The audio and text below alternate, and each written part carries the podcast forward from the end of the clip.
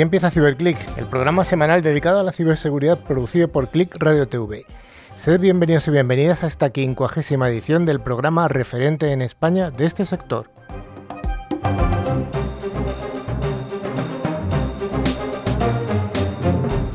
CiberClick lo realizamos un equipo de expertos profesionales de la seguridad informática, que ya sabemos que es una de las áreas de las tecnologías de la información y de Internet de mayor crecimiento y de mayor demanda de expertos.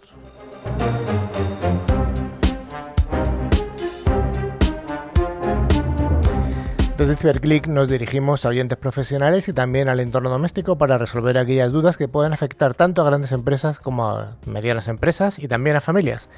Damos un cordial saludo a todos los estudiantes que tienen interés en la ciberseguridad, animándoles para formarse para que pronto puedan participar como profesionales de este pujante sector.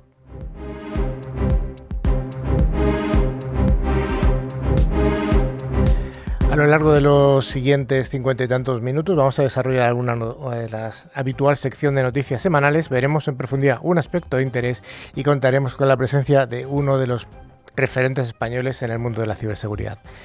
Hoy el equipo está formado por Daniel Vaquero. Hola, hola. Una semana más aquí. Una semana más aquí. Por Manuela Muñoz y viene de Calabaza. Sí. un poquito de Halloween. De Halloween, ¿no? Que dar alegría, que si no. Eh, por Nuria Andrés. ¿Qué tal? Ese micrófono está flojito, ahora te lo suben. Y por Rafa Tortajada, la voz profunda de la radio. ¿Qué tal, Carlos? Después de tres semanas ya tenía, bueno, ya teníamos tres semanas, pero has estado viajando de placer. Sí, sí, de placer sobre todo. Bueno, una semana sí. no ha sido, bueno, ha sido placer, pero no. Y, y, tengo también aquí a mi izquierda el invitado de hoy, que es Juan Cobo, que es el CISO de Ferrovial. ¿Qué tal, Juan? Pues muy buenas tardes, Carlos. Encantado de compartir el programa con vosotros. Venga. Bueno, eh, el que está aquí al pie del micrófono soy yo, Carlos Lillo, y juntos vamos a llenar estos, esta horita llena de interesantes noticias. Ya sabéis que incluso hoy nuestro programa tiene vocación bidireccional, así que tenemos un buzón de email donde podéis escribir todas las sugerencias o cosas que os ocurran. Es eh, info.ciberclick.es, ciberclick con doble i latina y ck. Además, también nos podéis seguir en el perfil de LinkedIn, de Facebook y en nuestra web www.ciberclick.es. Finalmente, también si tenéis un WhatsApp, tenemos un número para aceptar cualquier sugerencia. El número es 669-180-278. Antes de empezar las secciones de noticias, queremos informaros que gracias a Ingecom Mayorista de Valor, al final del programa haremos el habitual concurso semanal. Los dos oyentes que resulten ganadores recibirán una licencia del antivirus profesional con calidad profesional Tren Micro, válida para tres dispositivos. Esto, eh, este antivirus está valorado en 50 euros y suele que responder a una de las preguntas que haremos a nuestro invitado. Merece la pena prestar atención, es un buen regalo. Pues sí. bueno, ¿cuál es el menú del programa de hoy, Manuela? Pues hoy tenemos noticias de ciberseguridad, monográfico de hacking en móviles y por supuesto lo más importante nuestra entrevista con Juan Cobo, el CISO de Ferrovial. Pues nada, vayamos a ese bloque de noticias semanales.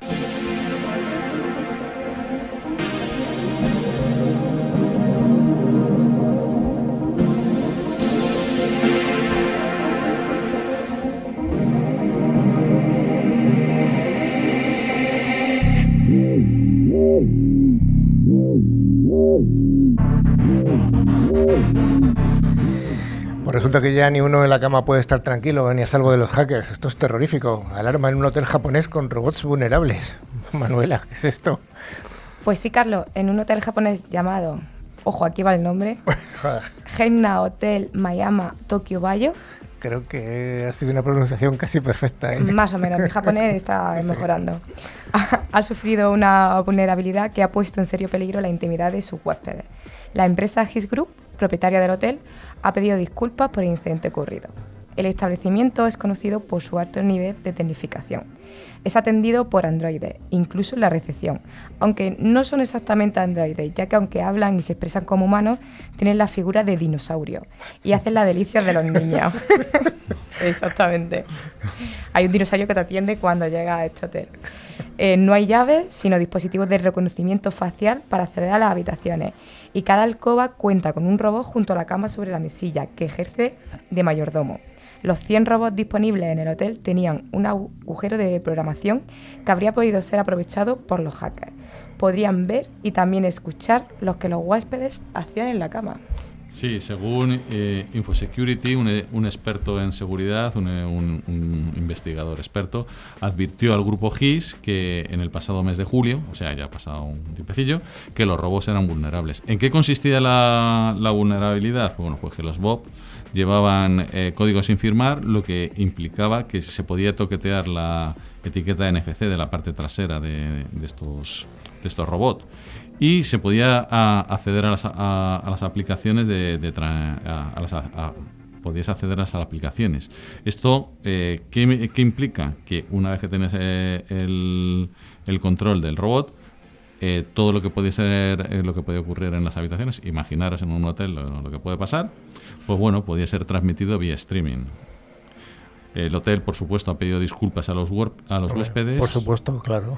No queda otra cosa, pero bueno, a ver qué, a ver qué ha pasado. Y esto en realidad es una buena habilidad de un atacante ¿no? que pueda hacerse con, con, el uso de esas imágenes en directo, no de lo que pasa en, en, la propia habitación, pero realmente alguien ha pensado que ese hotel realmente tiene acceso a esas imágenes, ¿no?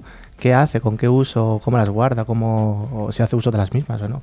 Porque bueno, un atacante sí, pues muy bien, nos está aquí robando la información, pero es que el propio hotel tiene acceso a esa información, ¿no? Ese, pero eso es fuego amigo, ¿no? no sé. Bueno, morir por fuego amigo es morir. Lo mismo. Oye, Manuela, ¿cuáles podrían ser las consecuencias de esto?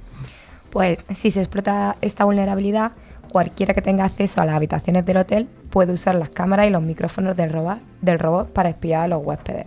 El citado investigador anunció el ataque el pasado 13 de octubre, pero no obtuvo respuesta del grupo hotelero. Pues vaya, según el Tokyo Reporter, se ha disculpado este, este hotel se ha disculpado por ignorar las advertencias sobre el riesgo que representaban para la privacidad y la seguridad de sus robots mayordomos. Solo actuaron cuando el investigador eh, informó en Twitter de los peligros, eh, tras no recibir respuesta por parte de los propietarios del, hotel. El error fue que en principio consideraron que, que la posibilidad de que los hackers accedieran a estos bots era demasiado baja. Así que, bueno, a los huéspedes siempre le va a quedar la duda de si han sido espiados o no. Pues sí, Thomas Hatch, el CTO y cofundador de SalStack, un proveedor de software inteligente de automatización de IT, ha manifestado en relación con este curioso caso que esto es una situación a la que la población general eh, está siendo violentada de manera insospechada debido a la introducción desenfrenada de dispositivos administrados como robots, televisores, juguetes y demás. Y ha añadido en declaraciones que recoge Infosecurity, asistimos a una situación totalmente novedosa para la humanidad. Somos monitoreados de forma mucho más agresiva de como imaginaron nuestros predecesores y no las autoridades centrales, sino por los delincuentes. La ciberseguridad es cada vez más importante y asusta comprobar hasta qué punto nuestra vida íntima puede ser violentada. Los hackers pueden entrar hasta en nuestra cama. Jo, qué miedo. Halloween. Siguiente noticia. Los hackers van por el modelo de suscripción mensual como una alternativa para distribuir software malicioso que roba datos bancarios. Rafa, rápidamente. Sí. Aquí hay, hay, un malware que lo, se están utilizando por hackers que pagan 200 euros al mes, o sea, como si fuera una suscripción, y seguro que tienen acceso a nuevas funcionalidades de, del malware. Y eh, este, este malware es conocido como Raccoon InfoStealer y es un software malicioso de origen ruso que es capaz de, eh, de robar eh, información financiera, tarje como tarjetas de crédito, billeteras de criptomonedas, bueno, tal como están las criptomonedas, y contraseñas del navegador o, o de clientes de, de correo electrónico. De acuerdo con la empresa de seguridad informática CyberReason, Recon se encuentra distribuyéndose desde abril de 2019 y presume que ha infectado a cientos de miles de ordenadores en donde realiza una búsqueda de los archivos con información confidencial para después enviarla al atacante. Bueno, pues la gracia parece de Raccoon es que se ofrece en foros de hacking por una cuota mensual de 200 dólares. Un, ma un, malware as a service. Por supuesto.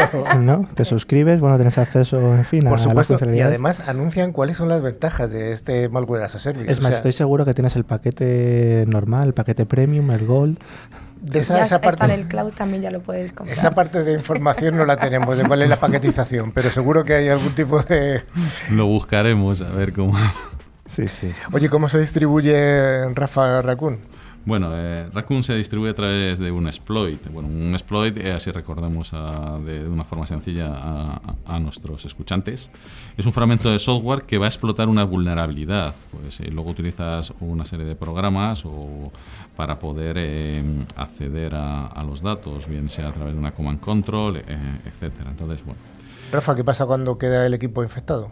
pues el equipo, una vez que se, que se infecta, eh, se direcciona a una página que a una página que ejecuta un código malicioso, o sea, básicamente lo de siempre. También en correo electrónico por medio de phishing lo, pueden recibir junto a un software legítimo que se descarga de sitios de, bueno, de dudosa procedencia o, incluso en páginas web que, que puedas acceder y que sean eh, vulnerables. Una vez infectado el equipo, pues eh, eh, Radcon se instala en memoria y se conecta con un command and control a un servidor de, eh, en la nube. El malware comienza a almacenar información, como su- suelen hacer, y empiezan a enviar información privada de los usuarios. Para de, pueden acceder también a carpetas del sistema operativo, hacer capturas de pantalla, el teclado con un keylogger, bueno, pues toda la variedad de armas eh, habituales. Pues sí, Cyberreason reporta que el malware ha infectado a más de 100.000 ordenadores de todo el mundo desde abril de 2019, mes en el que comenzó a distribuirse en foros. El recibimiento de Raycom por parte de los usuarios ha sido muy positivo, tanto en el funcionamiento como en el soporte que brinda el equipo de desarrollo, quienes aseguran que están trabajando en opciones para volverlo más robusto. Por supuesto, ¿no? Si no te funciona, puedes abrir un ticket a soporte y decir, "Oye, no puedo hackear a Pepito, ayúdame. Es increíble esto, ¿eh? Es que pagar por hacer esto es... 7 por 24 el soporte. Ay, ¿tiene servicio 24 por 7 también? Ya había ransomware que lo hacían, que tenías por ahí eh, páginas que te hacían ransomware as a service eso, pero bueno. Bueno, otra noticia. Nos habla de que el banco italiano Uni- Unicredit, que es una de las mayores, un banco enorme a nivel europeo, ha informado de que el 28 de octubre, hace dos días, detectó un acceso no autorizado a un archivo generado en 2015 que contenía datos personales de casi 3 millones de clientes. Pero bueno, se ha asegurado que no se ha comprometido información relativa a las cuentas bancarias. Bueno, el banco ha explicado en un comunicado que su equipo informático ha, ha identi- ha identificado eh, este fallo y, eh, y ha informado a las autoridades pertinentes. Claro, tienes que cumplir con. eh, Y a las personas, supongo, ¿no? Que habrán informado, ¿no, Rafa? Claro, han, han informado a la policía y también a- han informado a, a las personas que, que se han visto afectadas. El archivo fue creado en 2015 y contenía datos relativos a nombres, teléfonos, ciudades y correos electrónicos de unos 3 millones de clientes. 3 millones de clientes que serán Solo italianos eso. todos, suponemos. Aquí no hay nada. español. Nada. Estamos de cumpleaños en todo el sector de las tecnologías de la información. 50 años como protagonista de la tercera revolución industrial. El famoso Leonard Kleinrock. Yo lo estudié cuando estudiaba la carrera hace un montón de años. Eh, Kleinrock. Eh, bueno, ¿qué ha pasado? Pues sí, Internet, la red global de comunicaciones que ha revolucionado la humanidad, como bien está contando Carlos, cumplió este martes 50 años desde su creación en California, Estados Unidos. Cuenta los científicos que se enviaron entre sí su primer mensaje de dos letras. Sí, eh, como dicen, eran las 10 de la noche, el sol en contra y la bandera ondeando. Del 29 de ¿Había, octubre del viento? Ondeaba 69. porque hacía viento. Cuando el científico Leonard Kleinrock y su equipo enviaron desde los laboratorios de la Universidad de Los Ángeles, la UCLA, el primer mensaje a través de, de una red que protagonizaba, que protagonizaba la denominada Tercera Revolución Industrial, ya vamos por la cuarta, así que la, la Universidad de Stanford, eh, a más de 500 de kilómetros de, de UCLA, recibió en una segunda computadora el mensaje de solo dos letras, L O. La idea era crear una red informática que estuviese siempre encendida, siempre disponible. Cualquier persona con cualquier dispositivo podría conectarse en cualquier momento y sería invisible, explica el científico. Sí, tras varios años de investigación se logró construir el Interface Message Processor, el IMP, que la máquina eh, permitió enviar eh, eh, dicho mensaje. ¿Por qué eran solo dos letras? LO. Bueno, pues porque se les cortó. Querían mandar la palabra login. Pues fue un éxito bastante moderado, Entonces, ¿no? bueno, pues oye, de cinco llegaron dos. Así que bueno, pues eran los albores, era el 69. Ahí, oye, Bueno, ¿y cuál era la idea de que tenían Manuela sobre de esto? ¿Qué, qué es lo que querían hacer? Mm, Pues Klingon considera que Internet ahora es una tecnología poderosa y extremadamente útil, ¿no? que ha abierto la educación al acceso a la información, las redes sociales y la búsqueda de la comunicación, etcétera. Pero a su pesar, esta red que ayudó a crear también tiene un lado oscuro. Entre la lista de cosas negativas de Internet, el investigador señala el spam, la pedofilia, la pornografía, el robo de identidad, la pérdida de privacidad, la denegación de servicios. Joder, que de cosas malas, pero también hay cosas buenas, hombre, por favor. Sí, este hombre está un poco, yo creo que se siente un poco entre dos mundos. Hemos creado un monstruo que puede ser muy bueno o que puede ser muy malo. Como todo, pero bueno, ya hace un montón de años, hace 110 años, el, el serbio estadounidense Nikola Tesla, para los millennials no se le da los coches, eh, dijo, que los eh, dijo a, unos empresarios de Nueva York que en unos años se podrían mandar textos, que eh, los dispositivos no serían más, grandes que un reloj, que se podrían mandar imágenes, dibujo, textos. Bueno, esto nos suena un poquito, ¿no? Ahora. Bueno, pues hasta aquí el cumpleaños de Internet, está bien. Eh, felicidades a todos, a todos los presentes aquí, a todos los ingenieros, todos los informáticos, los telecos, todos los usuarios, todo el mundo felicidades. Bueno, en los últimos meses cientos de usuarios de Android se han quejado de que hay un y misterioso malware que se esconde detrás de los dispositivos infectados y según estos informes puede reinstalarse incluso después de que los usuarios lo eliminen o restablezcan sus dispositivos de fábrica. Esto es un poco preocupante, ¿no, Manuela? Pues sí, a este malware se ha apodado S-Helper. Eh, el malware ya ha infectado más de 45.000 dispositivos Android los últimos seis meses y continúa propagándose infectando al menos 2.400 dispositivos en promedio cada mes, según el último informe publicado el martes, este día 29, por Symantec. Sí, los investigadores de Symantec todavía no han encontrado cuál es exactamente la fuente que, contiene el malware. Eh, por cómo cómo opera, que ni, reinstalando desde cero el, dispositivo se quita, pues lo que piensan es que está en alguna de las aplicaciones que eh, vienen por defecto en, el, eh, en los dispositivos Android. Bueno, ¿qué es lo que hace este X-Helper o X-Helper? Es una pronunciación imposible. Sí, es complicado, pero una vez instalado el X-Helper, no proporciona, no, no proporciona una interfaz de usuario normal. En su lugar, lo que hace es que se instala como un componente de aplicación que no aparece en el inicio de aplicaciones del dispositivo, en un intento de permanecer oculto para los usuarios. Una vez lanzado el malware, se conecta a su servidor comando y control a través de un canal cifrado y descargan nuevos componentes que llegan a poder robar información, acceder al sistema o tomar el control de todo el dispositivo. Bueno, pues bien, la siguiente noticia nos habla de malos contra malos. Porque ¿quién no conoce de Pirate Bay? O sea, esta es una, era una página, un servidor, un, sistema de información de, de, contenido, digamos que pirata. Bueno, que se llame Pirate Bay no significa que sea pirata. Ah, ¿no? Bueno, hay un poco de todo, ¿no? Ah, un poquito, ¿no? Oye, ¿tú irías a comprar, por ejemplo, oro a una tienda que se llamase de fake eh, le ¿cómo se dice? Habrá que ver las ofertas. bueno, pues parece que eh, después de un tiempo de forzosa inactividad y debido a dificultades técnicas a las que se enfrentó The Pirate Bay, en las últimas semanas se debieron a ataques de denegación de servicio, a los famosos DDoS. Pues sí, el tiempo de inactividad de esto fue de una semana, dando a los usuarios diferentes errores de conexión en el navegador cuando accedían a la página web.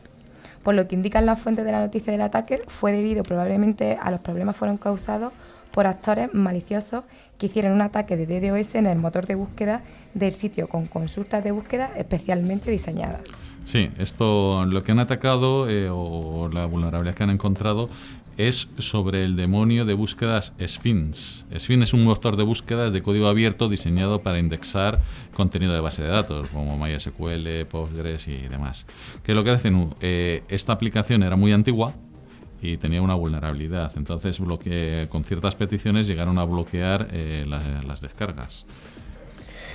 Bueno, pues la siguiente noticia nos habla de Adobe Creative Cloud, que ha expuesto cerca de 7 millones y medio de datos de usuarios. Esta multinacional norteamericana de Adobe ha sufrido una grave violación en la seguridad a principios de este mes, de mes de octubre, que expuso la base de datos de registro de usuarios que pertenece al popular servicio de cloud de Creative Cloud de la compañía. Sí, como has dicho, a principios de este mes el investigador de seguridad Bot Diachenko eh, colaborando con la firma de seguridad eh, con Paritech, descubrió que la base de datos de Elasticsearch eh, no era segura y que era vulnerable para, eh, para cualquier persona que, que pudiera, que pudiera entrar sin contraseña ni autenticación. Manuela, ¿qué es lo que se había expuesto? Pues la información impuesta incluía desde correos electrónicos como eh, productos que tenían de Adobe, el estado de la suscripción, si el usuario era incluso empleado de. Adobe, el país y, y muchos más de estos datos. Bueno, pues se desconoce si había alguien más que había accedido a la base de datos sin autorización antes de que el investigador lo descubriera, pero en el caso de, de que lo descubrieran los usuarios deberían sospechar principalmente de, de- de correos electrónicos de phishing. Bueno, pues un ataque más que ha habido. ¿Alguna noticia más que tengáis en, la agenda? Bueno, hay ¿Algún una ahí de más? privacidad que no sé, no sé si sacarlo aquí, indignarme o qué. Indígnate y sácalo, venga, sácalo. La del INE, que bueno, ahora quieren que todas las operadoras de telecomunicaciones eh, pasen sus datos, pasen los datos que de todo lo que lo que hacemos con nuestros teléfonos y hacer según ellos unas estadísticas. Bueno, eh, cada vez que se hace una llamada, cada vez que se hace una que enciendes tu móvil, lo que se crea en las centrales de conmutación de móviles es una cosa que se llama CDR, el Call Data Record, y ahí almacenas mucha información, entre ellas el abonado, el que llamante, el llamado, el, el teléfono, el qué tipo de teléfono tienes, que se llama email, bueno, mucha la célula en la que estás, células que pasas. Entonces, todos esos datos dicen que los van a anonimizar y van a empezar a hacer pues alguna cosa que todavía no sabemos qué es, para fines estadísticos. ¿Y qué pasa? ¿Te preocupa algo de eso? Hombre, mm, que tenga ahí por ahí eh, cómo lo manejan mis datos y eso, dónde vas, qué, qué haces, pues no sé. Al final es Me- importante porque tú sí que tienes firmado algún tipo de acuerdo con esas operadoras en los que cedes esa los derechos o bueno el tratamiento de tu información. Aquí el problema que pasa es que se lo están haciendo a un tercero, en este caso el INE, que no bueno es no sé si se puede considerar como administración pública, Hombre, es la administración pública, sí. pero no sé si estará sujeto un poco a todas estas Sí, sí. Sí, Seguro bueno. que sí. no sé, en cualquier caso, la, la problemática que, que se ve es que tú tienes derecho a poder revocar los permisos sobre tus datos y que no se cedan a terceros. Entonces, en ciertas operadoras es posible hacer esa petición de no quiero que se utilicen, mi- me utilicen mis datos y en otras, pues no. Entonces, bueno, está un poco la controversia aquí, un poco ese aplicativo de la GDPR y demás, de si es lícito o no hacer este tipo de peticiones, si se puede prohibir, si no, si hay que apechugar.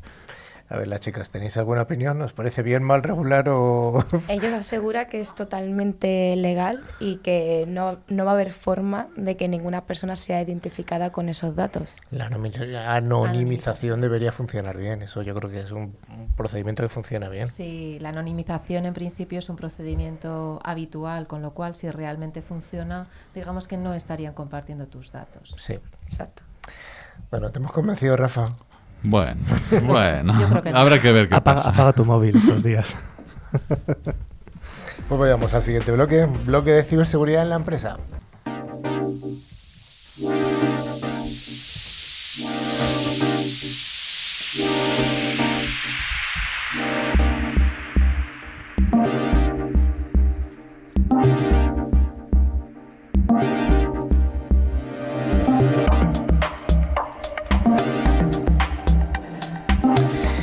Bueno, pues hay un tema de actualidad que es el hacking en los móviles, que está relacionado con lo que acaba de comentar Rafa que le preocupaba. Eh, tema de móviles hackeados, aplicaciones que vulneran la intimidad de dispositivos móviles, tanto en Android como en iOS, etcétera. Vamos a hablar de cómo espiar un móvil, pero atención, no vamos a contar un tutorial de cómo hacerlo. Pero claro, si vamos a comentar las herramientas de qué, cómo se hace, ¿no? Cuánto cuestan y qué puede pasar si lo haces. Y hablamos, estamos hablando de términos legales, evidentemente. Os recordamos que desde Ciberclick no fomentamos ni animamos a usar este tipo de herramientas. Para, por motivos informativos hemos querido reflejar cómo funcionan estas aplicaciones y qué se puede conseguir, destacando sobre todo las consecuencias legales. Dani, no te rías y cuéntanoslo. Sí, sí, es cierto. Bueno, en realidad aquí tampoco estamos contando nada nuevo, ni somos los primeros descubridores e investigadores. Hacemos una búsqueda rápida en cualquier buscador, véase Google, por ejemplo, y tenemos infinidad de aplicaciones que, bueno, se ofrecen para instalarse en dispositivos móviles y al menos afectar la confidencialidad y robar cierta información y hacernosla llegar a nosotros como personas interesadas. Además, si os fijáis, en casi todas ellas tienen unas páginas web muy profesionales, es decir, tienen un buen marketing como tal. Casi todas se ofrecen además con bueno, una serie de recursos bastante legítimos, como una especie de control parental, de, bueno, tú eres un padre quizás preocupado por la seguridad de algún familiar y pretendes a través de este tipo de aplicaciones tener cierta seguridad de dónde está, cómo se mueve, qué hace o con quién puede incluso hablar, ¿no? Es cierto que casi todas ellas pues tienen una, bueno, un atisbo de cierta responsabilidad legal, o eso parece, porque siempre indican que cuando se instale en cualquier dispositivo móvil tienes que pedir el, la aprobación explícita. Es decir, que ya te da a entender un poco que esto no es muy legal, hacerlo sobre todo sin informar a, a, esa persona o a ese dispositivo en donde lo vas a utilizar. Entonces, como que esa apariencia que recubre, le da esta pátina de legalidad a todas esas aplicaciones, pues da bastante confianza, ¿no? Efectivamente, hay muchos padres o madres preocupados por la, mm, seguridad eh, cibernética de sus hijos que, digamos, instalan este tipo de aplicaciones en los dispositivos móviles. También, bueno, puedes, imagínate, si no te fías mucho de tu pareja, puedes, mm, puedes instalárselo en su dispositivo móvil para saber dónde está, quién llama, qué mensaje recibe, o incluso desde el punto de vista empresarial, em, controlar si, algún, si alguno de tus empleados está exfiltrando o robando información. Bueno, pues eso no parece muy legal, desde luego. ¿Y estas aplicaciones, eh, cómo es su modo de funcionamiento? Pues realmente no tiene mucho sentido, pero la clave es que tienes que tener eh, en un primer momento el acceso al dispositivo móvil. Tienes que acceder a él sí o sí. Una vez que ya tienes acceso al dispositivo móvil, pues es tan fácil como, no te diría que en segundos, pero sí en minutos, desplegar una aplicación, configurarla y devolver el dispositivo, sin que la víctima, víctima eh, lo importante es que tienes que tener acceso físico al dispositivo. Al dispositivo, efectivamente. Pues sí, al final todas más o menos funcionan igual. Hay un cierto instalable, un componente que es el APK, que es lo que ponemos en el móvil, que al final pues, sería una aplicación como tal. Entonces, teniendo acceso a ese móvil, pues bueno, la ponemos rápidamente. Y por otro lado, el otro componente va a ser ese panel de control o command and control o unidad de inteligencia, a donde envía la información, que suele ser online. Al final, toda la información que vas filtrando del móvil, las llamadas, dónde estás, qué haces o dejas de hacer, pues envía un poco a, esa, a ese panel para monitorizar la actividad y tú como usuario mm, vigilador, no sé cómo llamarlo, pues tendrías acceso un poco a, a esa información, ¿no? Claro, ¿qué pasa? Que cuando instalas este tipo de aplicaciones, el APK, el Google, el Google Play Protect, en el caso de los Android, se queja y te dice, be careful, que estás instalando aquí código malicioso. Por eso lo primero que te piden es que desactives este tipo de... Desactives el APK. Y es que además luego es muy típico, ¿no? Cuando instalamos una aplicación, en general te pide millones de, accesos. Tiene que tener, eh, tienes que tener permiso a acceder a la ubicación, las llamadas, los SMS, los contactos el audio, la cámara de fotos, pero también hay algo muy curioso. Em, te piden que desactives la optimización de la batería. ¿Qué pasa? Que entonces estas aplicaciones se están siempre ejecutando en background, en un segundo plano, están continuamente ejecutándose.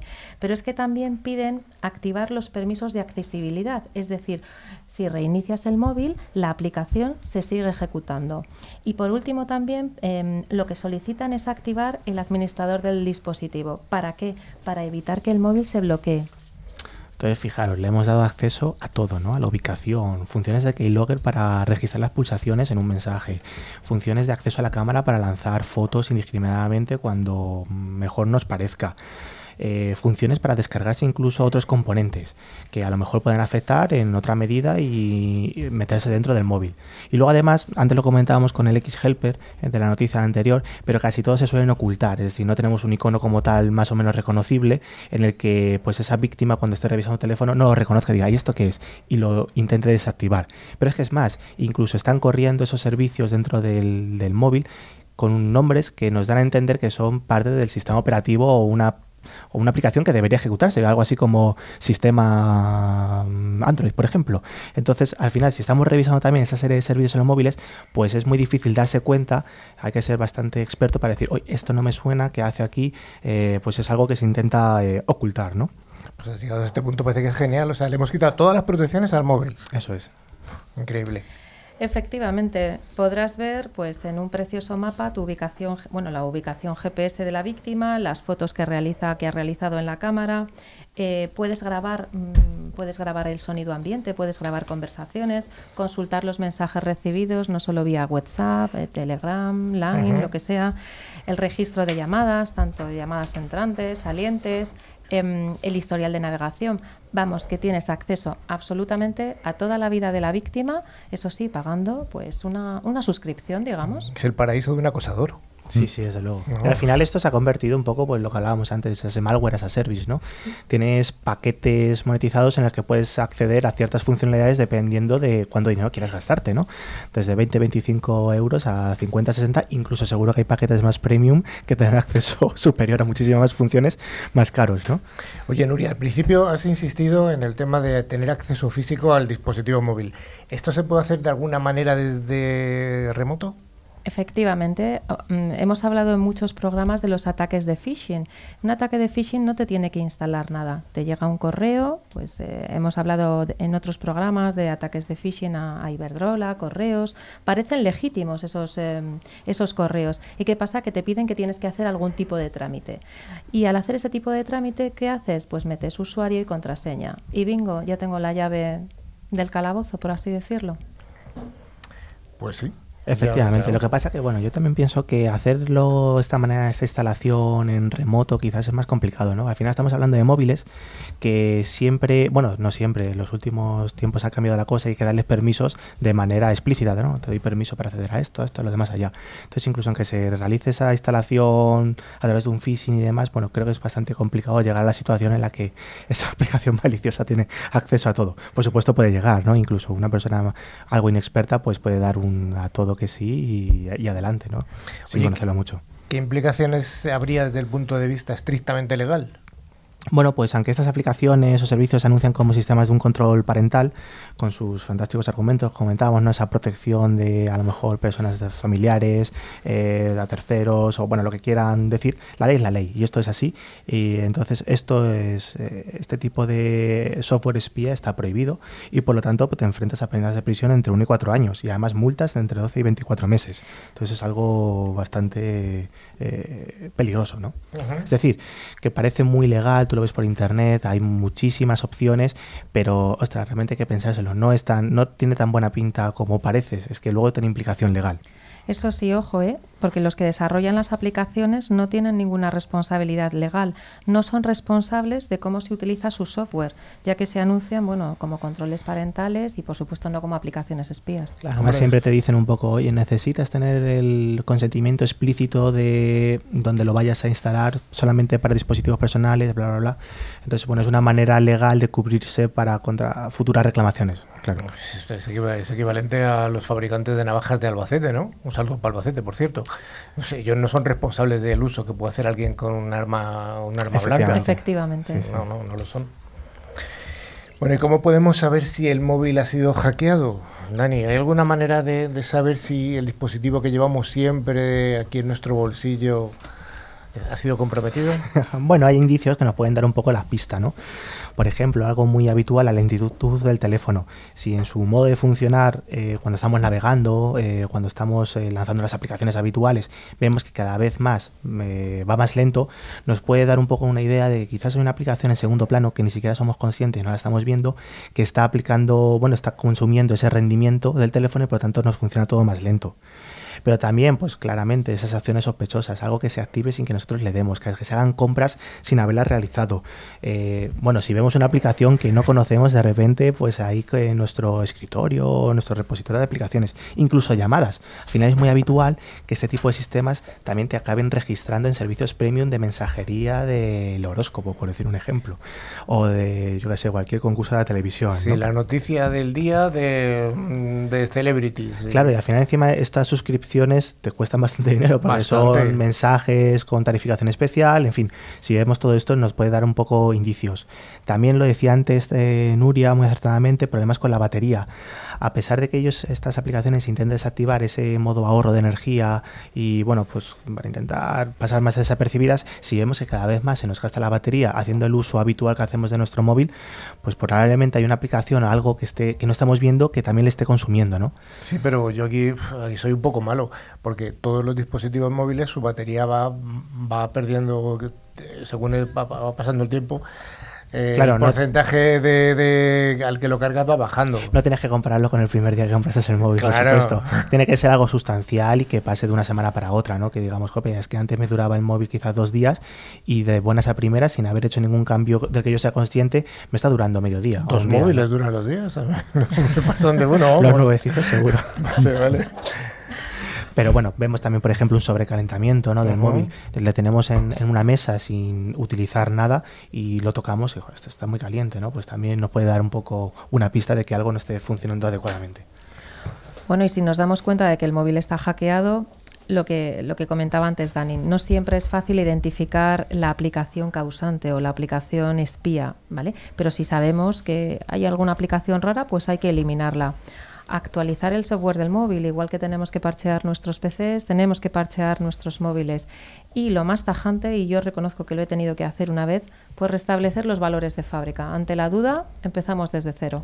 Claro, al final pensar que también recuperar tu configuración en un móvil es bastante sencillo. Hoy en día lo tenemos todo sincronizado con servicios en cloud quizás o de alguna otra manera. Lo ponemos de fábrica, nos damos de alta otra vez en esos servicios y en dos minutos tenemos otra vez nuestra configuración habitual. ¿no?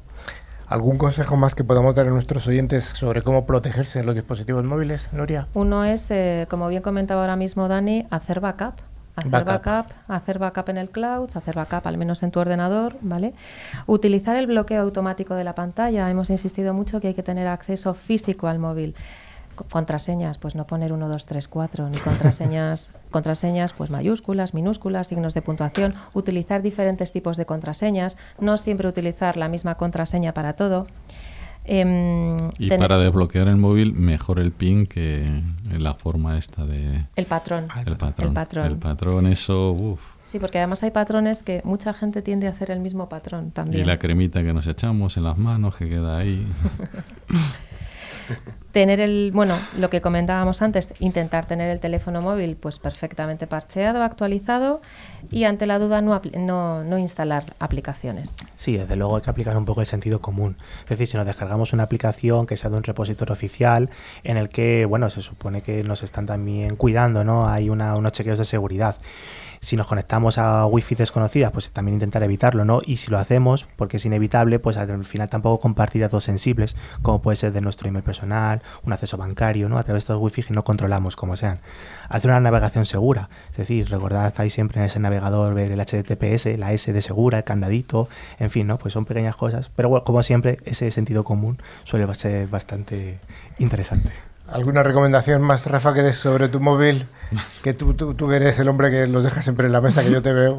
Sí, lo dejo ahí, pero lo suelo dejar protegido. No me fío de ti. no te fías. Bueno, pues hasta aquí esta sección y vamos a la penúltima de todas ellas.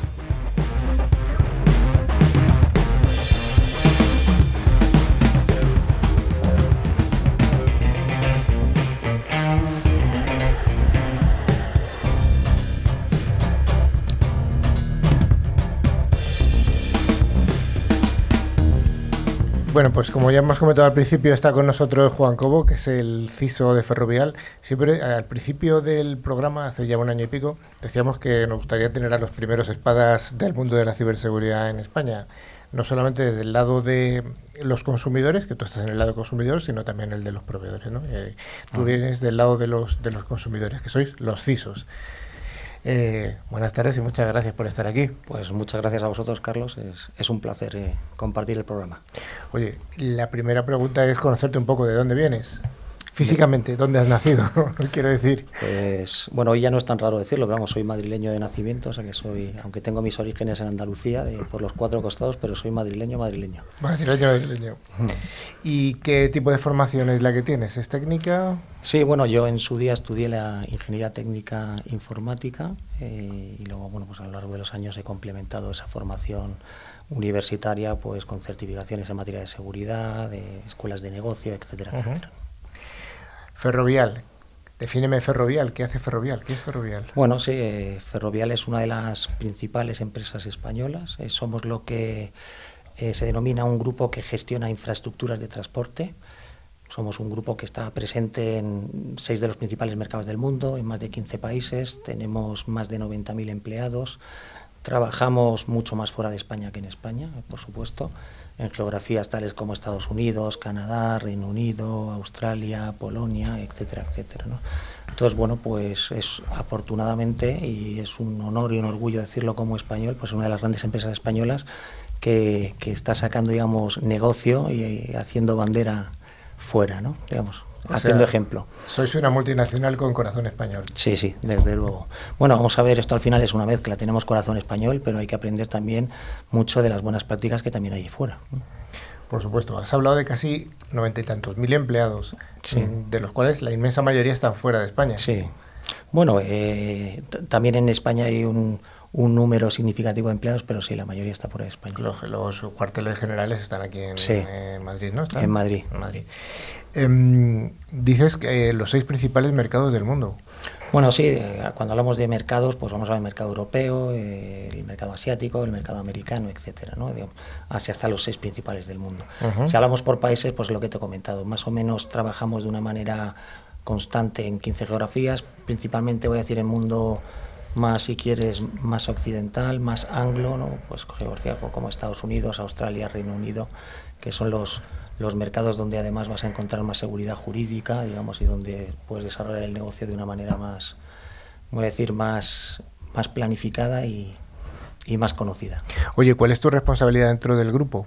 Bueno, yo soy el CISO global del grupo, es decir, tengo una responsabilidad sobre, eh, global sobre todo lo que tiene que ver con la seguridad de la información, la ciberseguridad, seguridad técnica, seguridad lógica, como, como queráis llamarlo. ¿no? ¿En los seis mercados? Sí. O sea, que viajas. Viajo, viajo. Viajo, bueno, pues depende de la temporada, toca a veces más y otras veces menos, pero sí, hay que viajar. Hay que viajar. Mm. Oye, ¿cuáles son las líneas de negocio que tiene Ferrovial? Sí, Ferrovial tiene, como he comentado, somos lo que se conoce como un gestor de infraestructuras de transporte. Tenemos cuatro líneas principales de negocio.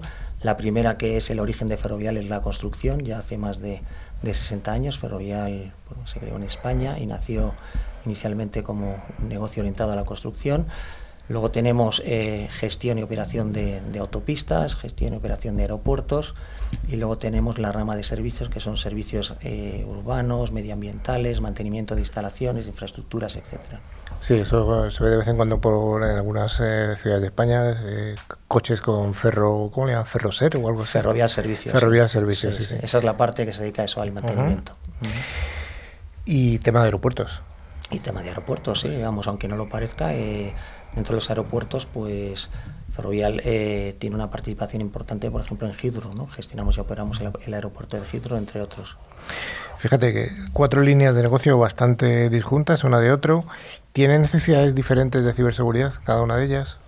Bueno, yo creo, eh, no solo por... Te diría que sí, o sea, la, la, respuesta es que sí, pero igual que tienen diferencias, pues tienen muchas cosas parecidas, ¿no?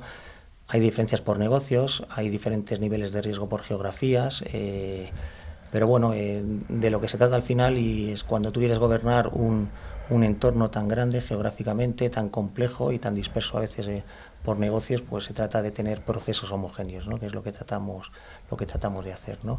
Luego hay que aplicar de alguna manera o modelar los procesos, aunque sean homogéneos y globales, a las necesidades que cada entorno local puede tener o que la regulación te puede exigir en cada mercado.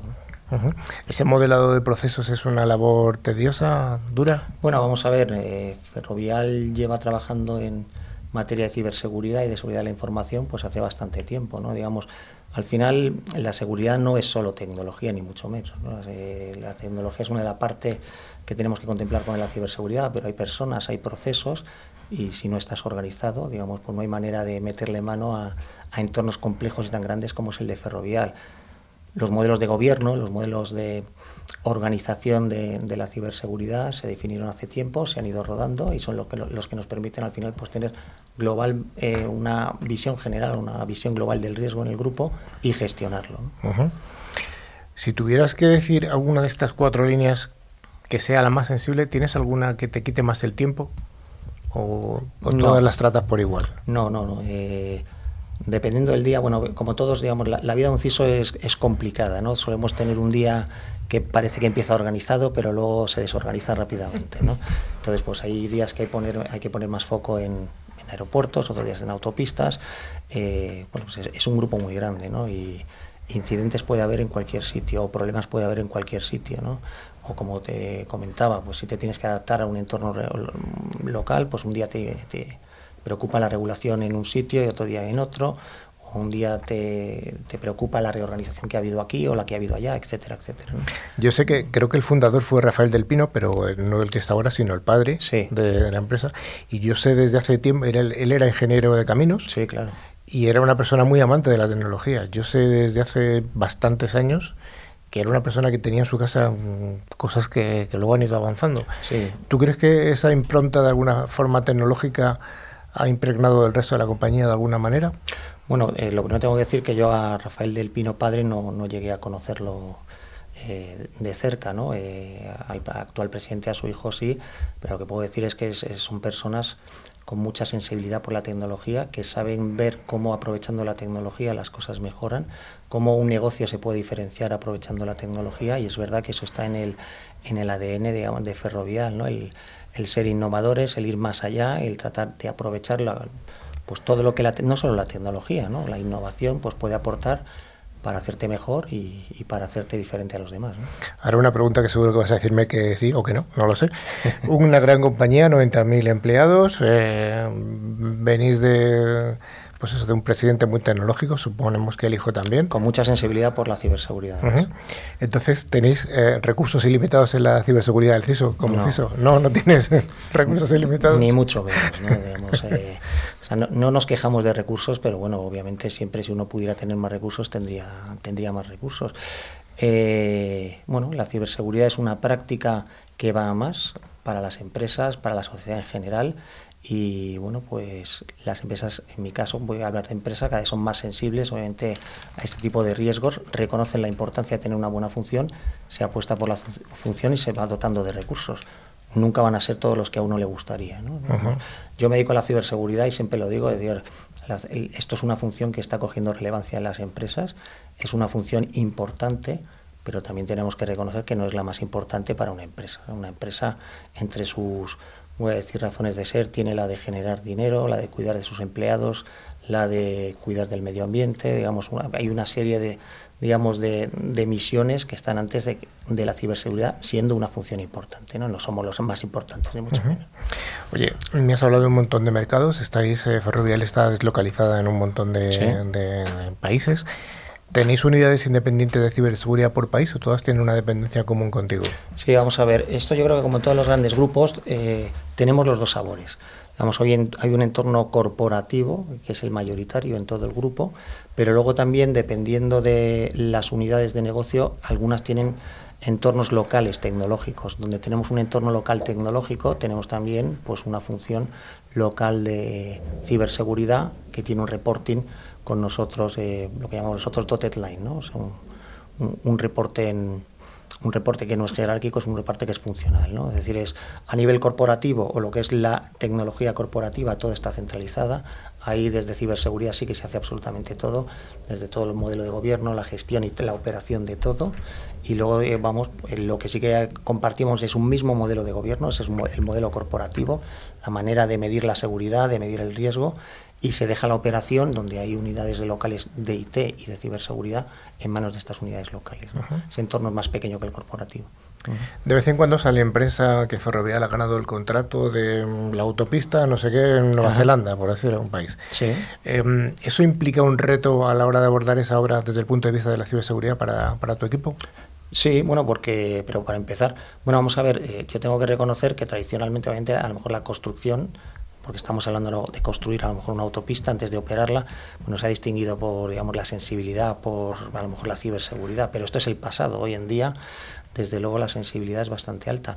No solo por lo que tú te, digamos, eh, por tu propio interés, por cómo quieras defender tu propiedad intelectual, por cómo quieras defender tus propuestas, etcétera, sino porque es que tus clientes, cualquier tipo de stakeholder, cualquier agencia, cualquier gobierno te lo exige. Y hoy en día, cualquier obra relevante, desde luego eh, el gobierno para el que trabajes te va a exigir ya unas mínimas medidas de seguridad. cuando digo mínima, no voy a decir que sean pocas, pero vamos, un buen paquete de, medidas de ciberseguridad aplicadas primero a la construcción de la infraestructura y luego, por supuesto, a la operación de esta. Esto me da pie a la siguiente pregunta, que sería, mm, ya que operáis en una colección de países eh, bastante amplia, ¿Encontráis muchas diferencias desde el punto de vista regulatorio en un país que en otro? Bueno, vamos a ver. Eh, diría que Europa siempre parece estar más regulado que, voy a decir, eh, yo por distinguir tres entornos hablaría de Europa, a lo mejor hablaría de Australia y hablaría de, de Estados Unidos y Canadá, ¿no? Sobre todo en los temas de privacidad, pues a lo mejor hay alguna, hay más diferencias, ¿no? El, cómo se trata la, la privacidad. En, lo que respecta a la ciberseguridad, no. O sea, no, no, vemos tan, cada, decir, cada mercado tiene sus modelos tiene, digamos, sus exigencias, pero acaban siendo lo mismo. Además, nuestra filosofía, en la medida en que nosotros siempre construimos desde el proceso, nosotros, como te he comentado, tenemos un modelo global de gestión de la seguridad que se opera corporativamente y también localmente. Pero lo único que hacemos es, en la medida en la que haya distintas regulaciones o requisitos, adaptamos el mismo modelo de gobierno a, cualquier entorno local. Es decir, tratamos de trabajar solo una vez y la aprovechamos en todos los entornos locales. Pero en general te diría Quitando los temas de privacidad, en materia de ciberseguridad no hay tantas diferencias. ¿Tenéis un impacto en cuanto a la ciberseguridad importante en alguna gran operación mundial? Quiero decir, alguna operación de adquisición, de crecimiento orgánico o inorgánico de la compañía, ¿la ciberseguridad em, vigila algo? Bueno, vamos a ver, eh, si a mí me preguntaras por, en, digamos, en, nuestro entorno, al margen de las amenazas que cualquier otra empresa puede tener, cosas que nos preocupan especialmente a nosotros es la protección de nuestra propiedad intelectual, la protección de, de pues obviamente todas las ofertas, las licitaciones. Damos cuenta de que en nuestro, en nuestro mundo, cuando hablamos de licitar algo, podemos estar hablando de 2.000 millones de euros. entonces, bueno, proteger este tipo de licitaciones es muy relevante. Si hablamos desde los activos, desde lo que son las infraestructuras, pues que duda acaba pues, que, por ejemplo, Hydro es una infraestructura eh, para la que la ciberseguridad pues, es algo absolutamente relevante. No solo, digamos, como para las demás, sino por el impacto mediático que supone un aeropuerto como es Heathrow. O sea que el dato te preocupa. Me preocupa el dato, lo que pasa es que, bueno, eh, yo creo que los CISOs hemos estado tradicionalmente preocupados por el dato, por la información, y desde luego eso es una de las cosas a las que nos hemos dedicado y tenemos que seguir dedicándonos, pero también estamos moviéndonos a, voy a decir, al lado más industrial, al lado, si quieres, más físico, al lado de la infraestructura. ¿no? A mí me preocupa igual el dato que no funcione correctamente una planta de tratamiento de agua o que eh, la operación de una autopista, pues digamos, desde la parte industrial no esté no esté trabajando correctamente. No te quiero contar ya un aeropuerto. ¿no? Los TISOs ya últimamente tratamos de, digamos, no de preocuparnos que también del dato y de la información, sino de, de bastantes más cosas. Bueno, pues yo creo que hasta aquí la entrevista. La verdad es que se nos acaba el tiempo, pero sí que tenía más, más preguntas aquí en el pues tintero. un placer eh, estar aquí con vosotros otro día. Pues te recojo la palabra fácil. bueno, muchas gracias, don Juan. Gracias a vosotros. Y vamos al último de los bloques. El bloque de concurso.